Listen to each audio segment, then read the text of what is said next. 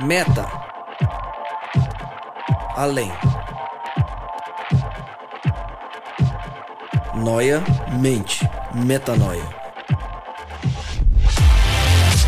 Além da mente, além do pensamento, mais longe do que estou, muito mais do que sou. Novas ideias, novas convicções. Relevância.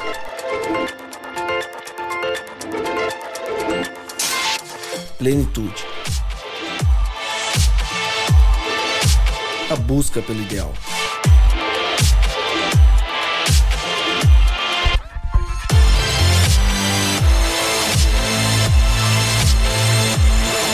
Metanoia. Expanda sua mente. Está no ar mais um podcast Metanoia e eu tô muito feliz de dar boas-vindas a você ao podcast Metanoia número 82. Você já sabe o que eu vou falar na sequência, certo? Como eu sempre digo, meu nome é Lucas Vilches e estamos juntos nessa caminhada. Lembrando você que toda terça-feira um novo episódio é lançado e você pode acessar todos os nossos conteúdos direto no nosso site, portal metanoia.com. Como eu disse no último episódio, vale a pena você lembrar também que a gente, você pode encontrar a gente no iTunes, no SoundCloud e também no aplicativo da Nova Semente que você pode baixar tanto para Android quanto para iOS. Também te falei no último episódio sobre uma série que tenho publicado de poesias sobre os sete pecados capitais. Então, entra no nosso blog, portalmetanoia.com/blog para acompanhar essa série e para ver o que, que eu tenho falado sobre esses sete pecados, para você expandir a mente também através dos textos. E o Gabriel, ele voltou aqui. Gabriel, aprendeu Tamo muito aí. da semana passada para cá. Como A estão evolu- seus estudos para trazer mais textos para o nosso público? Graças a Deus a evolução tem sido constante, mas ainda há muito que aprender, né? Espero que, que Deus se manifeste aí através do que eu tenho escrito, igual tem se manifestado ali nas poesias, nos poemas. você- é bacana. você- fala com essa voz séria, mas não dá para levar você não a dá? sério. Não. É que não tem vídeo, né? Só som, então. É, qualquer dia vamos fazer, uma, vamos fazer uma live aqui, Rô, pra mostrar a cara do Gabriel, porque não dá, né? Ele mete um migué aqui. Ah, menino. Ah, menino. Miguezento. Seja bem-vindo mais uma vez, Gabriel Valeu. Zambianco, o Tamo homem do junto. crossfit. Tá Tamo muito famoso junto. esse lance do crossfit, viu? Tá com quanto de braço? Tá maluco? Tá famoso, rapaz, o quê? Se tivesse feito uma live hoje aqui, Lucas, os caras iam ficar assustados, brother. Faz o que tá acontecendo com os Tá caras do o metanoia, brother. O que, que você tá tomando? É, Deca? é muito leite de soja Ah. do Starbucks aqui do lado. Grande garoto. Café moca com leite de soja. Top. Boa, muito Bom, bom. bom. E pra deixar claro que a gente não recebe um centavo do Starbucks, Nada. é porque a gente gosta mesmo. Gosta. Rodrigo Maciel, mais uma vez juntos. Muito bom. O último Agora- episódio foi bom, hein? Foi quase Muito uma hora de bom. conversa. E hoje eu tô bastante empolgado pra gente falar de um, Faz tempo que você quer falar disso, né, Rô? é, um texto muito legal aí que, que traz bastante reflexão pra gente e vai ser massa. A gente, há muito tempo, nas nossas discussões de pauta, a gente conversa sobre a possibilidade de falar sobre Gálatas. E a gente resolveu fazer esses- esse episódio aos amigos da Galácia para falar sobre o livro de Gálatas que Paulo escreveu aos Gálatas. Eu já vou começar direto com uma pergunta para vocês. Porque para você entender, você que está em casa ou no carro, ou no metrô, ou na rua, na chuva, na fazenda, em qualquer lugar que você estiver, Na casinha de sapê. na casinha de sapê, ouvindo a gente. A gente vai pegar os pontos principais de Gálatas, que são vários e são importantes, para discutir aqui. E eu já vou começar direto ali em Gálatas 1, Rô, para você.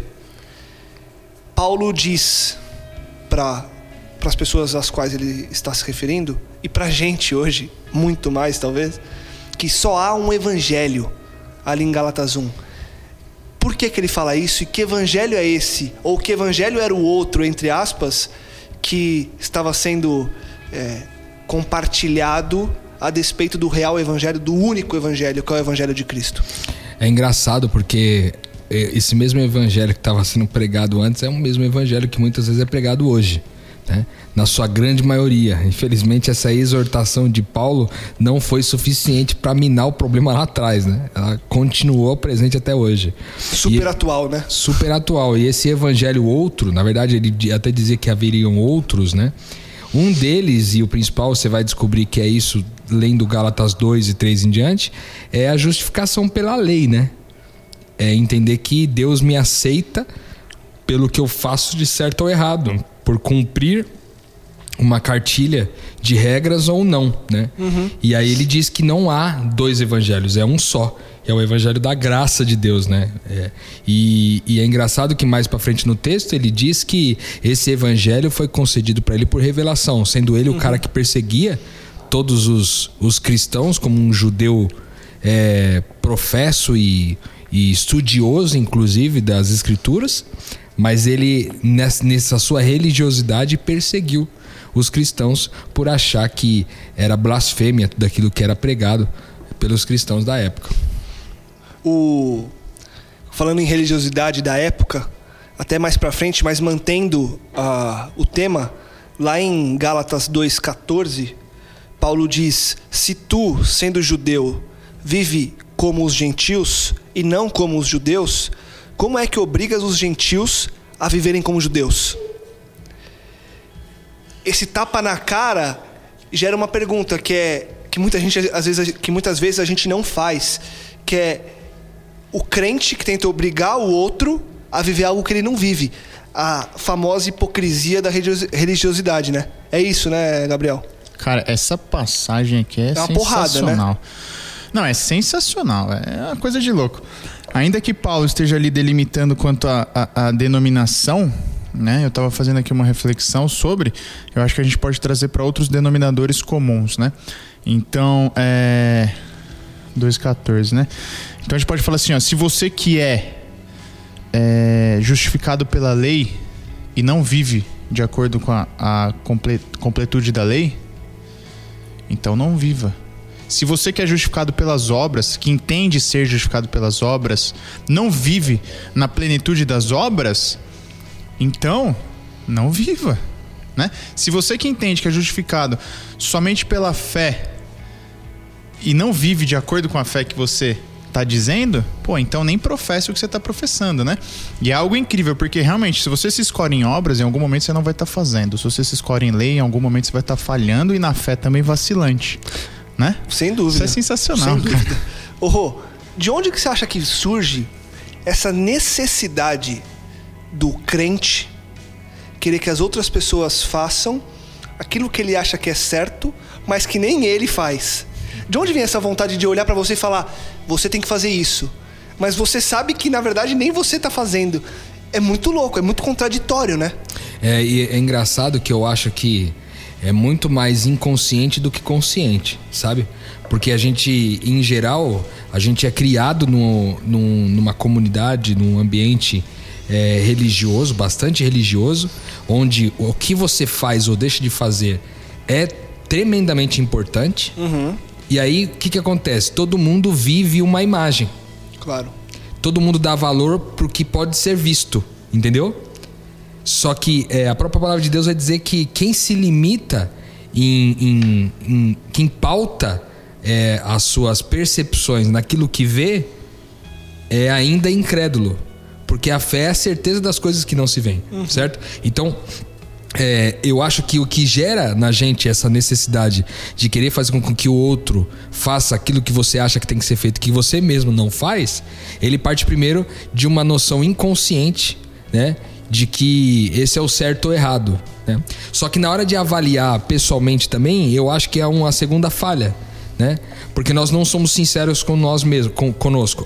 O que a gente faz ao viver por uma imagem, ao viver por uma aparência exterior, né? A gente vive aquilo por tanto tempo que a gente acredita que aquela aparência é a verdade, entendeu? É aquela mentira que quando contada, contada várias vezes vira verdade, né? Exatamente. É aquela mentira que contada várias vezes se torna uma verdade. Então, eu acho que essa necessidade é, de viver de aparências gera um ambiente, seja na comunidade, seja na sociedade, é, onde for, gera uma. uma um, é quase que como um, um acordo de cavaleiros, entendeu?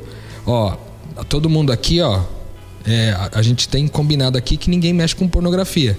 Mas na minha casa, eu vou e mexo. É um baile de máscaras. É um baile de máscaras.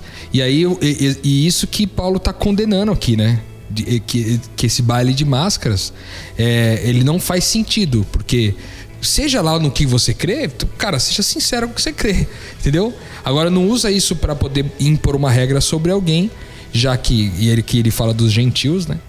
É, e não tenta impor essa regra pro outro se você mesmo não é capaz de cumprir aquela que é Acho, acho que traz, a, traz à tona a, a, a- a covardia do ser humano.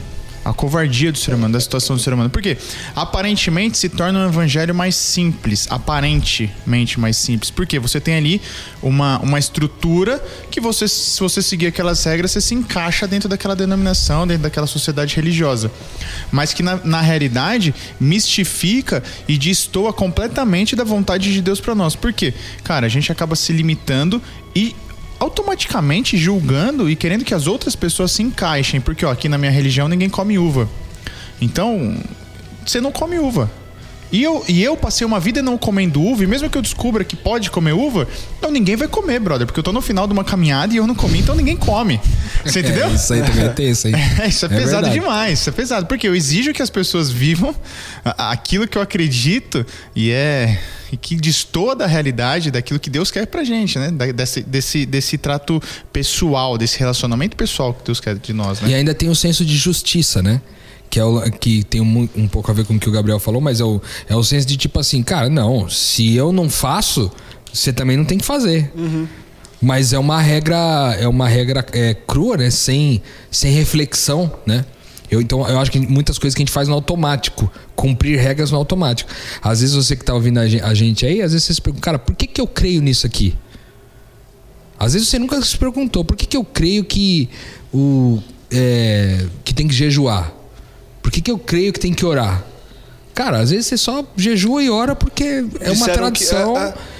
E que até recentemente eu vi um uma amiga minha comentou comigo que o namorado dela ele passa na frente da igreja católica e faz o sinal da cruz, né? Ela perguntou pra, pra ele assim: ah, por que, que você faz sempre o sinal da cruz aí quando você passa na igreja católica? Eu falei, tá, porque eu sempre fiz isso. Não, tudo bem, mas eu entendi que você sempre fez isso, mas eu, eu queria saber por quê. O que te motivou a primeira vez, Não, né? porque eu sempre fiz, entendeu?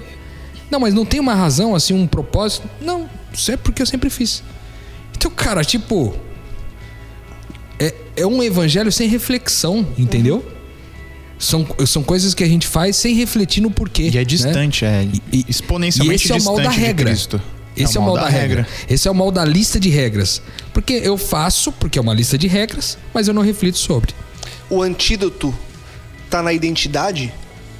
O antídoto para que as pessoas saiam desse salão onde acontece o baile de máscaras e possam ir para o salão onde as pessoas estão no de rosto limpo é entender quem nós somos para que eu não tenha a necessidade de me cobrir e mentir com relação a quem eu sou? É, Eu de acho que repente o, o, o primeiro passo de repente seja esse daí. Você compreender quem você é, quem Deus é pra você e quem você é pra Deus. Compreender a sua condição de filho, filho de Deus, representante aqui na Terra, um pequeno Cristo. E aí de repente você consiga chegar à conclusão e a primeira reflexão de que é, eu não sou nada, eu sou um lixo, eu sou pobre de espírito, eu não entendo nada, eu não sei de nada, eu não sirvo pra nada Pecador né? pra caramba. Eu sou pecador pra caramba. E aí nessa reflexão, insuficiente, e aí de repente nessa reflexão, mas pô, peraí, mas se eu sou pecador pra caramba, insuficiente, ainda assim sou amado como filho de Cristo, pô, o que que tá acontecendo, né? Por que que tá acontecendo? Por que que eu ainda tô vestindo essa máscara? Se, Uhum. se eu não, nem sequer essa máscara eu preciso, né? Então de repente seja o, o primeiro passo, né? Às vezes até a máscara É. tá no automático já, né? Tá Tá no no automático. automático. É, eu, eu creio sinceramente que existe um passo antes da identidade. Certamente passa pela, pela convicção de identidade, com certeza, sem sombra de dúvidas. Mas eu acho que antes da compreensão de identidade vem a compreensão de graça, que é o que nós chamamos da semente do Ah, processo de discipulado. Ou seja, quando eu entendo que eu sou pecador, muito pecador, e aí eu entendo que eu fui muito perdoado, por perdoado. consequência disso. E aí eu entendo que é, esse, esse perdão tamanho que eu recebi é, proporcionou em mim uma gratidão gigante. E essa gratidão agora me permite amar. Então, nesse processo todo, eu descubro minha identidade. E o mais legal, como a gente já falou no podcast de identidade aqui, é que ao descobrir a minha identidade, eu também descubro a identidade do outro. É. Então, cai-se as máscaras, porque não somente eu sei da minha identidade, mas eu sei também da identidade do outro. Então, já que o outro é tão pecador quanto eu, mas é parte da minha família, é meu irmão, né? Na família espiritual de Deus. É, então eu posso agora me relacionar com ele sem máscaras, né? Porque agora sim, a, a tentativa às vezes de você agir com uma máscara é obter uma aprovação das pessoas com as quais você se relaciona. Né? Quando você compreende a graça, você entende que a única aprovação que você precisava e que de fato você recebeu vem de Deus. Então você não mais busca a aprovação de ninguém. Então é possível viver sem máscara. E é interessante que você também. Isso é muito louco, você falou. Porque também é interessante que você passa a compreender que pouco importa se a pessoa ainda está vivendo com a máscara. Porque você vê através da máscara. Porque você entende que ela também já foi aprovada e aceita. Nossa, sensacional isso aí que você falou aí. Né? É verdade. e a relação porque- é muito mais sincera com a pessoa também. que nós falamos no último podcast, né? Que nós não olhamos mais as pessoas segundo a carne, ou seja, segundo a aparência, Exato. Mas segundo o espírito, ou seja, o que tá por dentro, né? Exato. Você olha o outro sabendo, ok, é o Gabriel, a casca, né? Mas dentro Cristo é quem Cristo. vive, né? E, e é interessante também, fazendo uma alusão ao que a gente falou no último podcast, que quando você faz isso, você ajuda a pessoa a entender que ela não precisa daquela máscara, né? É isso que é mais legal. Ponto. Porque você também não julga mais, entendeu? Exato. Então você começa a provocar no outro é, a, a- uma decisão de não mais viver de aparências, né? Fala, cara, você não precisa ver, você pode ser quem você é comigo, porque você pode errar comigo, né? Exato. E até então, e a- até então ele era aprovado por outros por ter a máscara. E a partir de agora ele passa a ser incomodado a tirar a máscara. É isso aí. Muda completamente a perspectiva do cara, né? É verdade, Lucas. Eu nunca tinha parado pra pensar nisso. O cara passa a ser incomodado. Não, cara, realmente, eu não preciso viver isso aqui. É. É. Eu posso ser quem eu sou, né? Porque no ambi- é um ambiente seguro, é um ambiente onde você pode cair do trapézio, entende? E é um ambiente que mesmo quando você cai e alguém te julga, porque vai ter gente olhando por trás, né? Ali com, no- no- pelo buraquinho da porta, você já não se importa com aquele julgamento, porque você sabe que aquele julgamento já não é importante, né? Você É sabe que aquilo já é só aquilo, e, cara, vambora, caí, levantei. Tem pessoas que me ajudam a levantar que já não vestem máscaras, assim como eu já não visto, né? Exatamente. É, é lógico que eu vou Tá louco, sendo bem é- sincero e transparente, né? É quando a gente fala de um baile de máscaras e que você vai deixando essas máscaras caírem, eu acho que há níveis, né? Há intensidades. Eu acho que a gente vai deixando cair as máscaras mais as maiores, né? E depois vamos caindo para as menores, menores. E eu acho que todos nós, no geral, ainda Temos algumas. temos algumas Ah, máscaras, mas a gente já foi eliminando muitas delas no processo, né? E eu acho que o processo de santificação da gente, ela, ele vai trazendo essas quebras, né? Essas caídas. Eu particularmente acho que é uma coisa que nos leva a derrubar essas, essa- essas máscaras, a gente falou de passar pela graça, passar pela identidade, né? E, e um, um outro, uma outra fase é a capacidade da gente confessar os pecados uns aos outros Isso. né? Por quê? Porque quando eu confesso meu pecado pra você, não só a minha máscara caiu, como também eu te dei a liberdade de deixar a sua cair, né? E não só a minha máscara caiu, mas agora eu não tenho direito sobre você mais, É.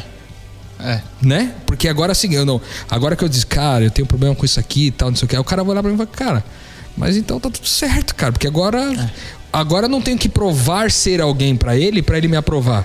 Porque ele já ele mesmo acabou de dizer aí que é um lixo, e então, cara, tamo junto. Também né? sou. É. E aí a máscara fica caída, né? Exatamente. Ninguém quer pegar a máscara, ó, sua máscara caiu, coloca aqui e volta de novo pra essa sociedade religiosa. Vamos viver aqui de novo. Não, Não, vocês dois cê- cê aceita, celebram né? pisando as máscaras agora, né? Você leva pisando as máscaras, exatamente. Você olha as máscaras e começa a pisotear Acabou. as máscaras, porque não precisa e é mais. nesse sentido que o amor de Cristo constrange demais. Demais, entendeu? Porque você chega nessas conclusões e fala assim, cara, eu não preciso viver nada disso aqui que eu tenho vivido.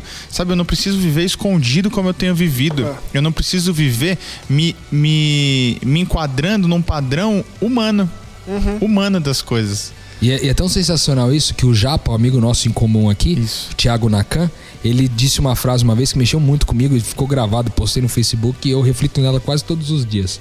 Que ele diz assim: é que a, a liberdade em Jesus, a liberdade em Cristo, né, no- é, nos permite fazer o que a gente quer, porque tudo que a gente quer fazer é a vontade de Deus. Boa. Amém. É, É, isso aí. sensacional, É né? isso. Então eu sou livre pra fazer o que quiser, porque Cara, tudo que eu mais quero É fazer a vontade de Deus. Cristo. Eu quero só fazer a vontade dele, brother. Aí Sensacional. pra fazer o que eu quiser. né? Sensacional.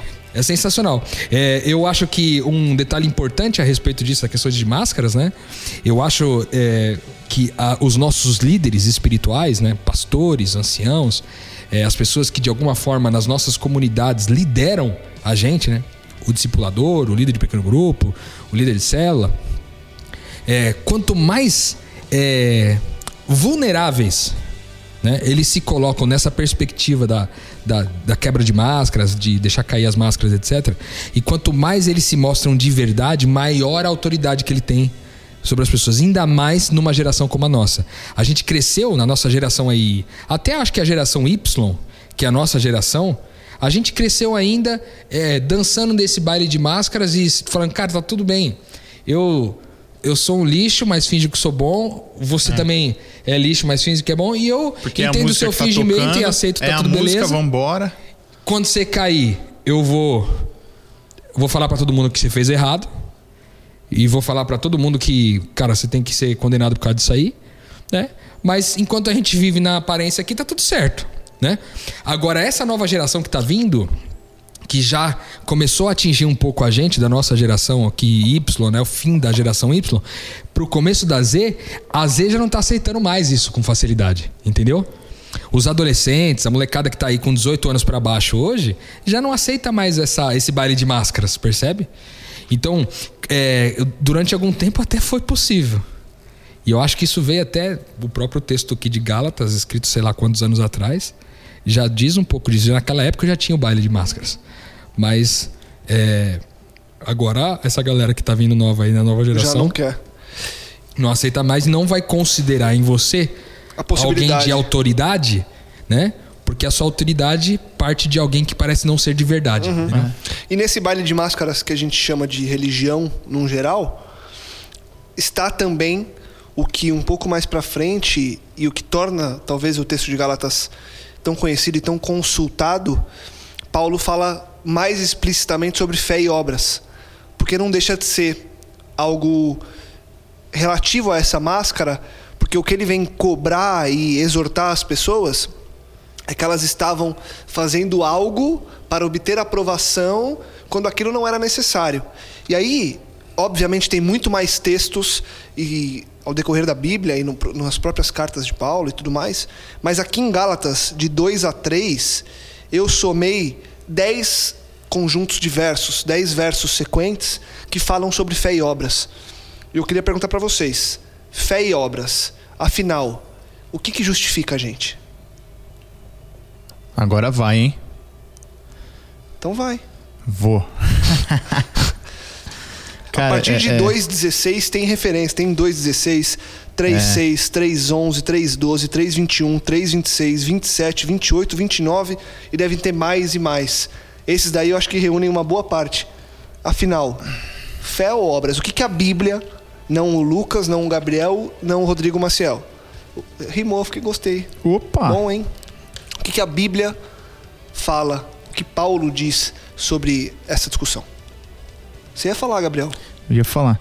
Essa questão de, de justificação pela fé e pelas obras, na forma como eu vejo acontecer hoje no, no meio religioso, ela ainda acaba suscitando, trazendo eh, alguma, algum senso de capacidade do eu, sabe? Porque aqueles que, aqueles que entendem que são justificados pelas obras, eles estão fazendo algo para serem justificados. E até mesmo aquele que entende que é justificado, equivocadamente entende que é justificado pela sua fé, ele está tendo fé em algo, em alguém. Algo que parte dele. Isso é engraçado. E ali, é, tô lendo o livro Evangelho Maltrapilho, do Brennan Manning. Aí faz uma semaninha ou mais que estou lendo. E logo no começo ali, quando ele fala de graça, porque o que o Rodrigo colocou aqui é o primeiro passo de fato é graça, ele, ele cita ali Martinho Lutero e a conclusão de, de quando ele lê ali Romanos 1,17. E lendo, Martinho Lutero lendo Romanos 1,17, ele, a, a reação dele, que é conhecida, é que os portões dos céus se abriram para ele. A revelação foi tamanha que a alegria dele foi algo explosivo, a boa nova e tal. E cara, e você lê lá e fala assim, ó. Visto que a justiça de Deus se revela no evangelho de fé em fé, como está escrito, justo viverá por fé. Você fala assim, pô, e agora? Justificação por fé? Mas a fé de quem? Quem? Que tipo de fé? Enfim. É... E quando você entende de que justificação que está sendo dita, que é a justificação da fé de Deus a, expressa por Cristo, do sacrifício de Cristo, e que não se trata da minha fé nele, mas da fé que ele já teve, já exerceu e fez tudo o que fez, entendeu? Não é uma fé que parte de mim, mas é uma fé ativa que ele produz em mim. Aí fica mais claro, você fala assim, bom, então a justificação não é pela minha fé nem pelas minhas obras, muito menos pelas, pela lei que eu cumpro que facilmente deixo de cumprir, né? A justificação é pela fé que ele já fez, pelo que ele já fez. Então, assim, é, é Óbvio, o que Paulo traz aqui é um, é um senso de que a justificação é pela fé de que o sacrifício já foi dado. Ponto. Né? E não numa fé que eu vou ter fé. Que uma hora ela vai vacilar e aí me perdi. Aí você volta na crise de identidade. Tô salvo ou não tô salvo? Pô, tá salvo, acabou, tá resolvido. Salvação tá resolvida na cruz. O máximo que você pode fazer agora, eu digo, a gente conversa, não é nem aceitar, é rejeitar. Você quer ser rejeita Cristo, porque aceito você já foi, né? Você já é foi aceito. Acabou, velho. Então tá resolvido.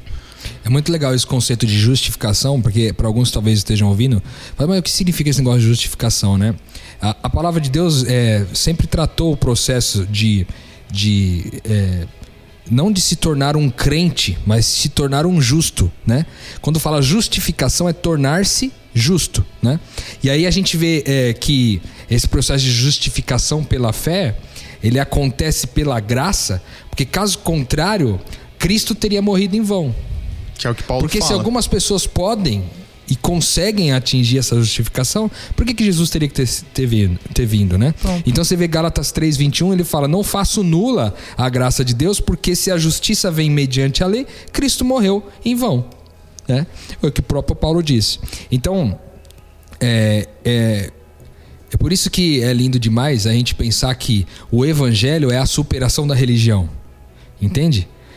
Porque a religião é a tentativa de eu alcançar Deus a partir da minha mão, né? do meu esforço, do, do meu empenho. Né? E o evangelho é Deus vindo até mim, é tentando me recuperar através do empenho dele. É muito louco. Quando quem, tá, quando quem tá caído sou eu. Quando quem tá caído sou eu, né? Eu que tô sendo resgatado nesse processo, né? Então, de fato, a justificação, ou seja, tornar-se justo, não por causa do que eu faço, mas tornar-se tornar justo por causa do que ele fez. Pela fé, sempre então. Pela fé, sempre. E aí tem vários textos, eu queria ler um aqui que, dos vários versos que eu falei que tem, tem um que é muito legal porque mostra que é tudo uma coisa só a graça, a identidade, essa justificação, que é Gálatas 3:26, que ele diz que pois todos sois filhos de Deus pela fé em Cristo Jesus.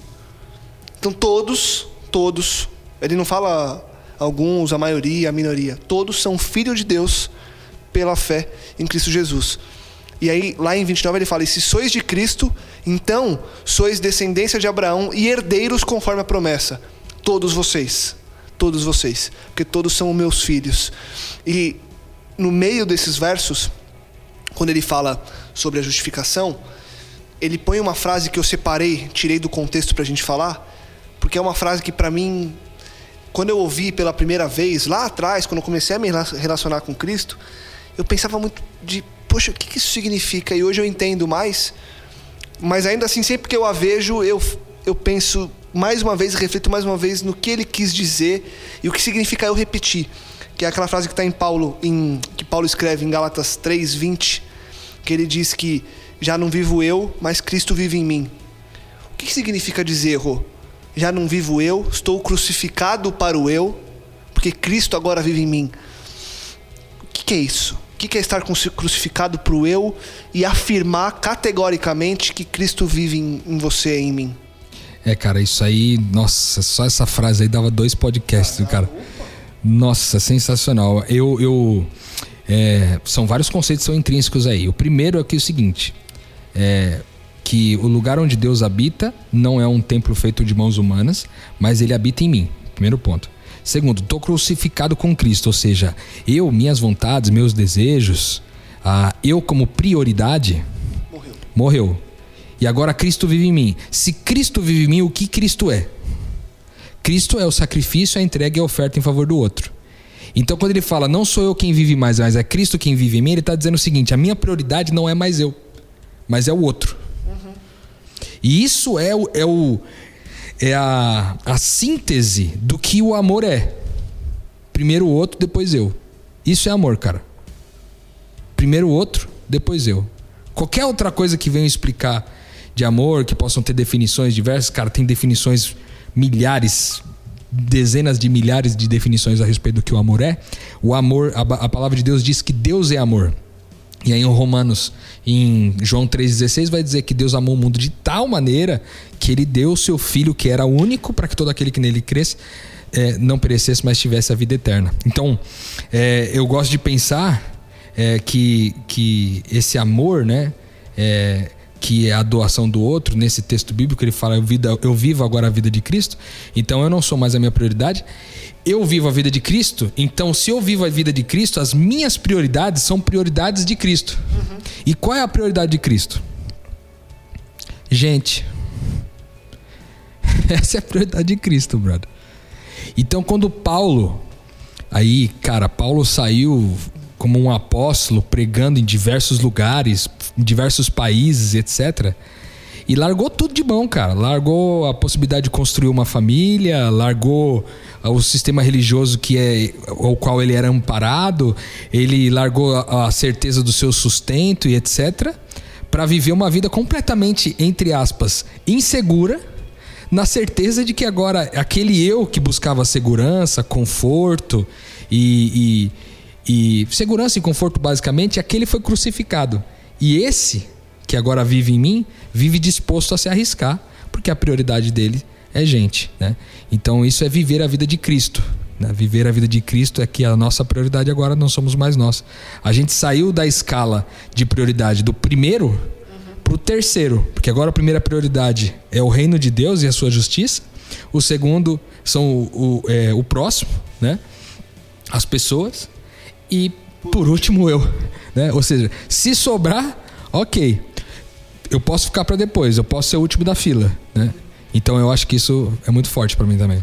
Na prática do dia a dia, Gabriel, como que a gente consegue viver essa realidade que Paulo disse que vivia e que a gente muitas vezes também repete dizendo que vive e que tenta em ações cotidianas colocar em prática?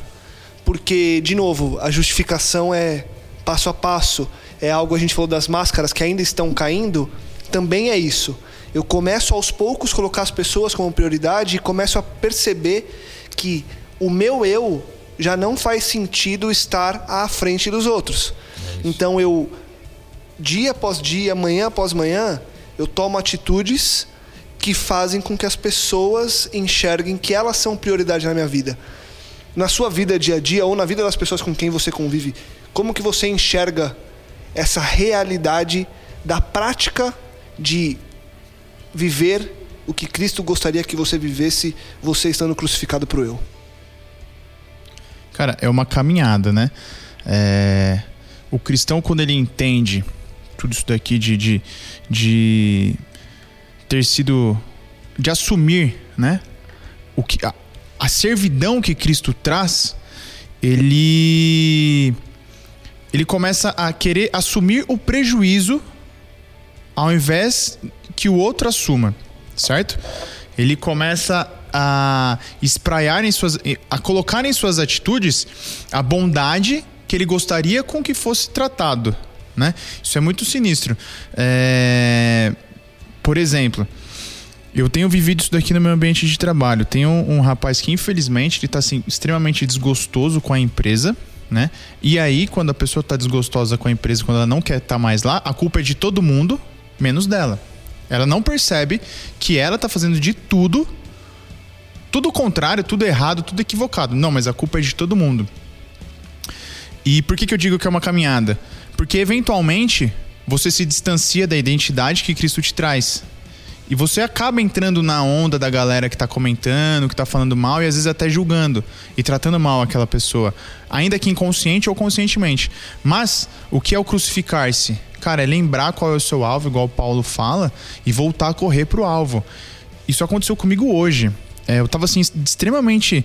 É, e como o Rodrigo fala, que a gente não tem, não tem máscara, a máscara tá no chão. Então vamos falar a verdade que acontece mesmo. É, eu tava extremamente cansado de cuidar dessa pessoa, de, de ser o cara que faz de tudo para que ele continue e ser o cara que ele mais julga como contrário a ele. Entendeu? E eu tava assim, cara, eu tinha. Eu abri mão. Eu, até falei, comentei com um amigo meu, eu falei assim, ó, cara, não, não vou mais é, me desgastar revisando, corrigindo. Cara, vou deixar, vou simplesmente deixar. Vou simplesmente deixar. Entendeu? E deixei, o dia rolou, deixei o dia rolar. E aí uma hora eu parei e falei, cara, tá errado? Tá errado. Se alguém tem que assumir o prejuízo de corrigir, de ter que ficar mais tempo, de ter que ensinar ele e ter mais prazos a cumprir, sou eu. Eu tenho a consciência de filho de Deus. E aí, num lapso de, de, de, de clareza aí de Cristo, do amor de Cristo por mim, eu mandei um e-mail para ele, né? E, cara, ele leu o e-mail e o, o, dia dele mudou, a atitude dele mudou de novo, entendeu? É, e aí ele voltou a, a, entender que, pô, que existe sim chance e que pessoas estão querendo que ele prospere, né, que ele prospere. Então acho que no dia a dia a gente tem que internalizar essa consciência de sendo filho de Cristo, a gente veio para servir, porque o nosso próprio Deus, Cristo veio para servir. Porque se ele não viesse para ser servo, cara, ele seria como um outro Deus onipotente, como outros tantos deuses são onipotentes, ou ele seria um alvo inatingível, certo? Se ele tivesse parado na situação de um homem Deus nessa dualidade que passou sem pecado, mas sem servir, seria algo inatingível. Você não teria parâmetro, mas não, ele veio para servir, para quebrar todos os padrões. Fala assim, ó, eu vim para servir porque é aqui que um coração se conecta com o outro. Mateus 25, quando fizeste a um desses pequeninos, a mim fizeste. Então quer se conectar com Deus, cara, vai servir.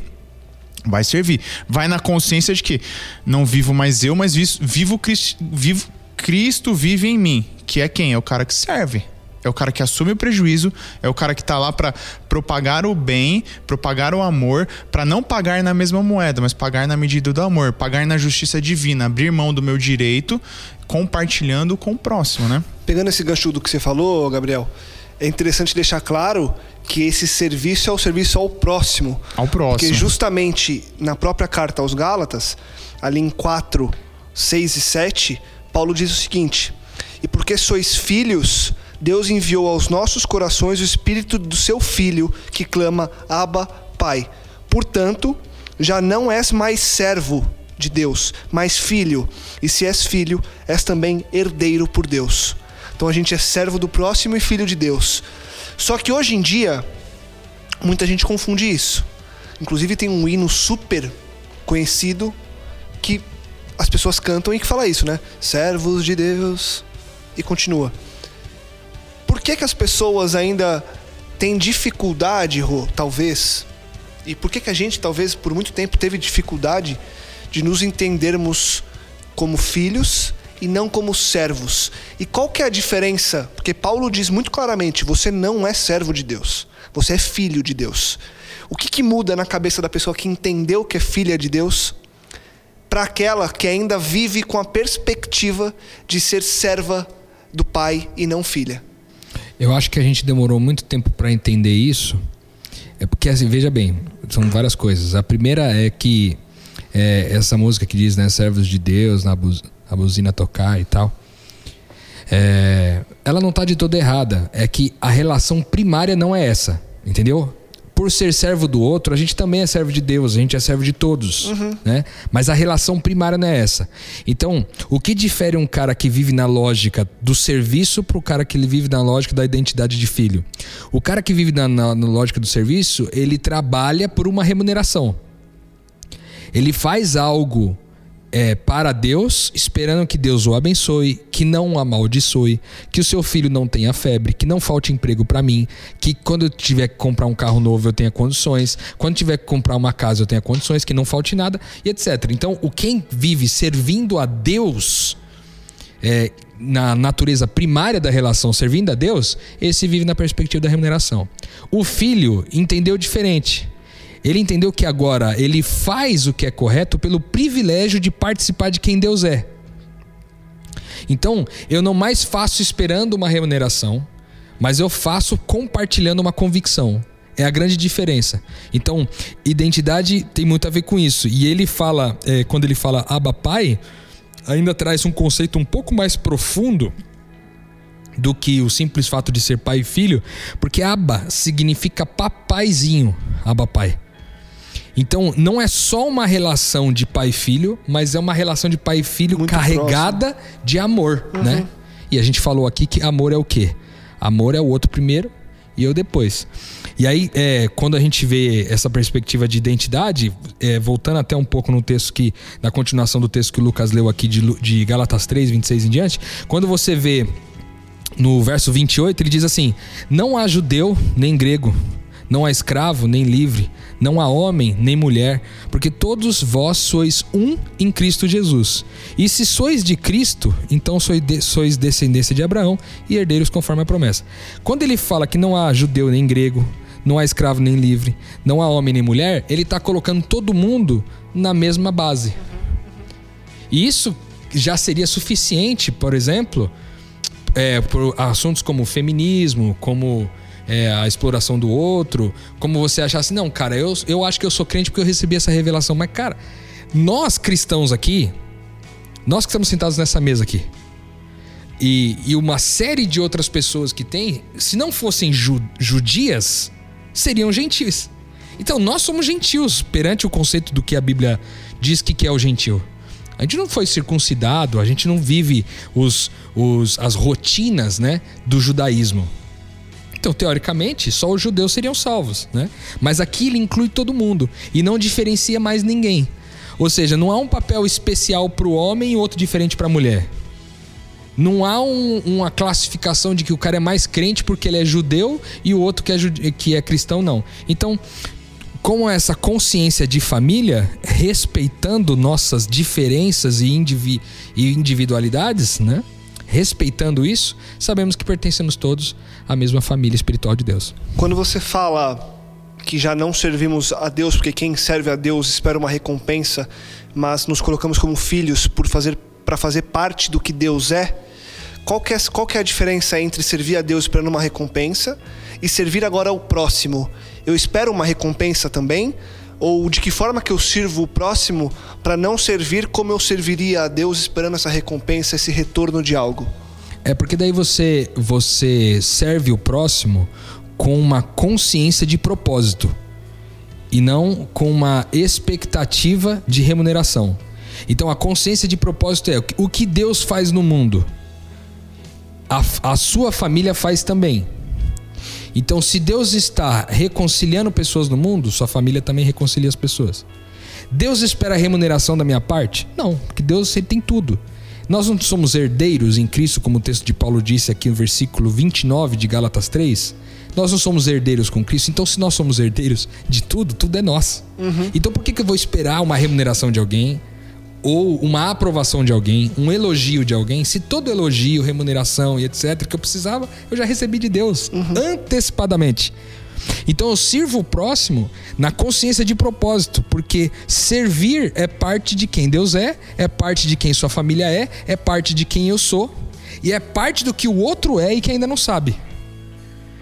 Então, nesse processo de servir, eu tenho o privilégio de viver o que a família faz. Essa é a grande diferença. Eu não mais preciso de expectativas nenhuma, nem de expectativa de remuneração, porque eu tenho um bom motivo agora. E, e eu acho que a grande diferença está no motivo, né? Agora não- a minha motivação para servir alguém não é mais conseguir um, um lugar especial no reino de Deus. Agora é justamente por ter esse lugar especial no reino de Deus, como todos os meus outros irmãos, agora eu posso efetivamente servir alguém com um bom motivo, né? Eu posso servir em paz, eu posso ser livre ao servi-lo, né? Sem ter nenhuma expectativa que me causaria fatalmente frustrações. Porque acho que complementa bem a ideia da justificação pela fé, pelas obras, pela enfim. Porque o cara que serve esperando a justificação pelas obras, na realidade ele é tratado de uma recompensa, de um salário, né? E aí Paulo vem falando que, ó, ó, tudo bem, a gente tá falando aqui de, de, de servir, mas você serve na qualidade de, de filho, né? De um filho que está em serviço do próximo, né? E não como serve esperando um salário. Porque Paulo Júnior, que é um cara aí que a gente, um pastor que a gente ouve muito, ele fala exatamente isso. Não tem, não tem consciência pior e mais corrosiva, e você vê isso nas empresas, do cara que trabalha pelo salário. Porque o salário vem e vai embora. O salário muitas vezes não dura a primeira semana se durar o primeiro dia que o cara já tem que pagar as contas, é Já é muito, muito. Já é muito. Então, o cara que é infeliz é porque ele vive, ele vive pelo salário. Ele trabalha pelo salário. Os caras que se destacam são aqueles que entendem o propósito, que têm a consciência do propósito, que, que são os caras que entendem que eles são parte daquele empreendimento. Então, quando a gente, a gente entende que somos filhos de Cristo, De de Deus, né? Pequenos cristos, filhos de Deus, então não, não somos, não trabalhamos, não vivemos, não imitamos a Cristo na sua essência por aquilo que podemos vir a receber no final da caminhada. Ou poder vir a ser. Ou poder vir a ser, exatamente. Mas porque participamos e, e- e compartilhamos o mesmo propósito, né? Porque E- somos. porque somos, porque somos, exatamente. E aí sim a caminhada se torna é, é, é, independente daquilo que eu faço, mas daquilo que já foi feito por mim. Sensacional. O- o- E é engraçado, né, Lucas, que na- no capítulo 1, versículo 11, ele fala assim: irmãos, eu, eu, eu quero que vocês saibam que esse evangelho que eu tô anunciando não é de origem humana. E por que, que é tão sinistro isso? Porque assim, não dá pra compreender esse negócio sem que o Espírito venha comunicar a nós. A palavra de Deus diz assim: que é o Espírito de Deus que comunica com o nosso espírito que nós somos filhos de Deus, entendeu? Ou seja, é um processo metafísico aqui. Metafísico. Sem dúvida. Ele não é uma. Porque o que, que eu posso ver no livro? Eu- no livro, eu posso ver regras. Na cartilha. Qual é a cartilha que eu tenho que cumprir? Isso é humano, entendeu? É. A letra, tão somente, é humana. Agora, o espírito que está por trás é outro. Então, quando ele fala, eu quero que vocês saibam é, que, que eu recebi esse evangelho que não é de origem humana, eu recebi, eu não recebi de nenhuma pessoa e nem me, que, que nem me foi ensinado algo do tipo. Ao contrário, eu recebi de Jesus Cristo por revelação. Da mesma forma, cara, a gente só consegue compreender o que nós estamos falando aqui se houver revelação de Deus Sem dúvida. através dessa comunicação que o Espírito faz com a gente. Porque, cara, a lógica do mundo não é essa. A lógica é onde nós estamos inserindo, inseridos, em especial a capitalista, é o mérito, cara. Você faz, você recebe. Você não faz, você não recebe. É simples. né? E graça não tem nada a ver com isso, né? Então é muito legal saber que essa perspectiva, esse evangelho que supera a re- a religião, é algo metafísico. É algo que não é de origem humana, mas que, uma vez recebido por nós por revelação, transforma de quem a gente é de dentro para fora. Gabriel, Fala. a gente vai. é, obviamente, as pessoas estão ouvindo a gente sabem que o livro de Gálatas continua. E já fica aqui o convite para você continuar com a gente no próximo episódio, no 83, em que a gente vai falar sobre a continuação desse livro de Gálatas. Mas eu queria que você trouxesse dessa nossa conversa de agora o que, que fica para você de principal, de maneira concisa, uma conclusão sua sobre esses primeiros versos dos quais a gente conversou aqui e até para já deixar um gostinho pro que a gente vai conversar no próximo episódio sobre o, o restante do livro de Gálatas. Você tá falando isso pra mim primeiro, só pra eu entender. Que é pro Rodrigo já ir pensando na conclusão Sacou, objetiva e rápida sacou, dele, você né? sacou, você sacou, que eu, eu, eu ouço os podcasts, É eu sei que tem isso, daí. é isso. Tem essa pequena É, você não dificuldade. precisa ficar colocando muito, sabe? Publicando, porque aí agora ele vai, entendeu? Ah, Era pra ele entendi. só. Ele ia chegar Tá já ficando. mais. é, Desculpa, então vai no Não, subconsciente. é sabe por quê? É porque é o seguinte, É. ele sabe que se ele mandasse essa pergunta pra mim. Ele ia começar a responder eu ia, pensando. eu ia demorar muito tempo pra responder, porque eu ia formular enquanto eu falava, É entendeu? isso, entendeu? Aí o que ele faz? Eu vou jogar pro Gabriel, que é advogado, o cara sabe, né, contextualizar Que- tudo mais rápido, mais rápido. tal. O cara tá Enquanto isso, o Rodrigo acostumado a lidar com o juiz, enquanto isso o Rodrigão vai Pensa, lá, a hora uma que ele sintetizada. acabar, ele sintetizou, falou, acabou. Lascou. Vai lá, Gabriel. Cara, o que fica assim é- esse o escândalo do evangelho da graça, sabe? É um negócio sensacional. É, é algo que é sem medidas. É, aquilo, é, é uma revelação que vem do coração de Deus, é, é- é materializada no sacrifício de Cristo. E que assim, você tem que entender, interna- internalizar, porque foi dada e tá lá, tá certo, é sua, acabou. Entendeu? A gente volta naquele conceito lá. É, não é nem questão de aceitar, porque já foi dado. É questão de rejeitar, né?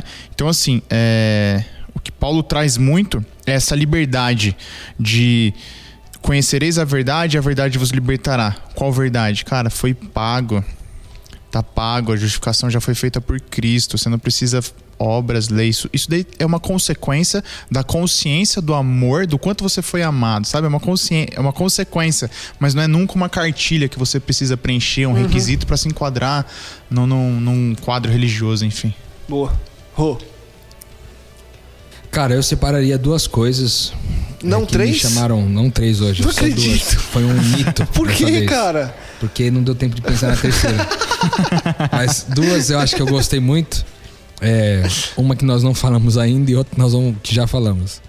É, aqui nós falamos que eu eu gostei muito que o Gabriel disse a respeito de que quando você tá nesse baile de máscaras, sem máscaras, ou é, tendo caídas as- a, a maioria, a maior parte das suas máscaras, você inspira o outro a deixar dele cair também. Eu gostei demais disso aí. Né? Ele, ele se sente compelido a, a tirar as suas máscaras, porque agora ele se sente num ambiente seguro. Eu gostei demais disso aí. E segundo, tem um, um- uma parte, como vocês sabem que eu gosto bastante desse assunto de identidade, tem um, um versículo do 19, no capítulo 4 de Gálatas, ele diz assim: Meus filhos, Nova, Paulo dizendo, né, meus filhos, novamente estou sofrendo dores de parto por sua causa, até que Cristo seja formado em vocês. É muito louco isso, cara, porque a gente percebe que nós não somos só filhos de Deus, mas nós somos filhos que geram filhos. E, cara, é filho que gera dor de parto, entendeu? Não é fácil. Não é confortável. Não é cesárea, né? Não é cesárea, entendeu? Não tem anestesia. Bicho, é dor de parto mesmo, cara. Ou seja, esse, esse propósito, né, que nós vivemos no mundo reconciliando gente, etc, para gerar filhos para essa família, cara, o processo de formar Cristo nesses caras que passa por nós, né? A gente falou um pouco sobre isso na, no podcast, né? A salvação é individual. Se você não, não ouviu ainda esse podcast, volta lá e ouve, que é um podcast muito legal. Então, a gente compreende que essa salvação ela acontece, né, na relação só que para ela acontecer na relação, alguém tem que sofrer a dor do parto. E são sempre aqueles filhos que já tinham a consciência de que eram filhos e que agora, ao gerar novos filhos, sofrem por isso. Mas não sofrem é, como quem tem dúvida de que o processo não vai chegar no fim. Não sofrem como quem pensa de que o, o cara não vai se tornar um filho. Ele sofre é, é, na, na certeza de que o filho vai nascer mas ele sofre pelo processo e não pelo resultado, percebe? Então, o sofrimento daqueles que geram filhos, é, que passam pela cruz, que a morte do eu, a gente falou sobre isso hoje, etc. O sofrimento deles está no processo de formar Cristo nas pessoas e não na frustração do resultado. É isso que Não é eu- um sofrimento de pesar, é um sofrimento de prazer. Exatamente, é um sofrimento de cumprir um propósito, né? É uma, é uma agonia de, de, de- do propósito é, ser cumprido, é, o processo do propósito acontecer na sua É um totalidade. sofrimento que né? gera vida, né? Sofrimento que gera E vida. pra você que já teve um parto normal, por exemplo, ou já leu sobre, sabe que logo após o parto, a mulher volta a caminhar muito rapidamente. Quando na cesárea demora mais a, a, A recuperação. recuperação. O cara tá sabendo de tudo agora, Ah, esse negócio de né? parto, esses Eu tô negócios. de olho nisso aí, É, né? o cara Tem, vai né? ser pai, Em brother. breve, Aí em tá nessa, aí, breve. nessa caminhada. E ela tá afim do parto normal, então eu vou ver como é isso de perto, essa Ah, dor de parto aí. Eu não vou sentir a, A dor do Heleninha, parto, né? Heleninha Humanizado. is coming. It's coming soon. Coming soon. Bom, é isso. Heleninha is coming soon. E também is coming soon o próximo episódio, que vem na sequência na próxima semana. Se surgiu alguma dúvida, algum questionamento, manda um e-mail para nós, podcastmetanoia.gmail.com. Enquanto isso, Rodrigo, Compartilhe, divulgue e ajude que mais pessoas possam expandir a mente. No final, metanoia. Rima, rima. Expanda. Expanda sua mente. é isso aí, Metanoia para lançamento. Semana que vem a gente volta. Um abraço.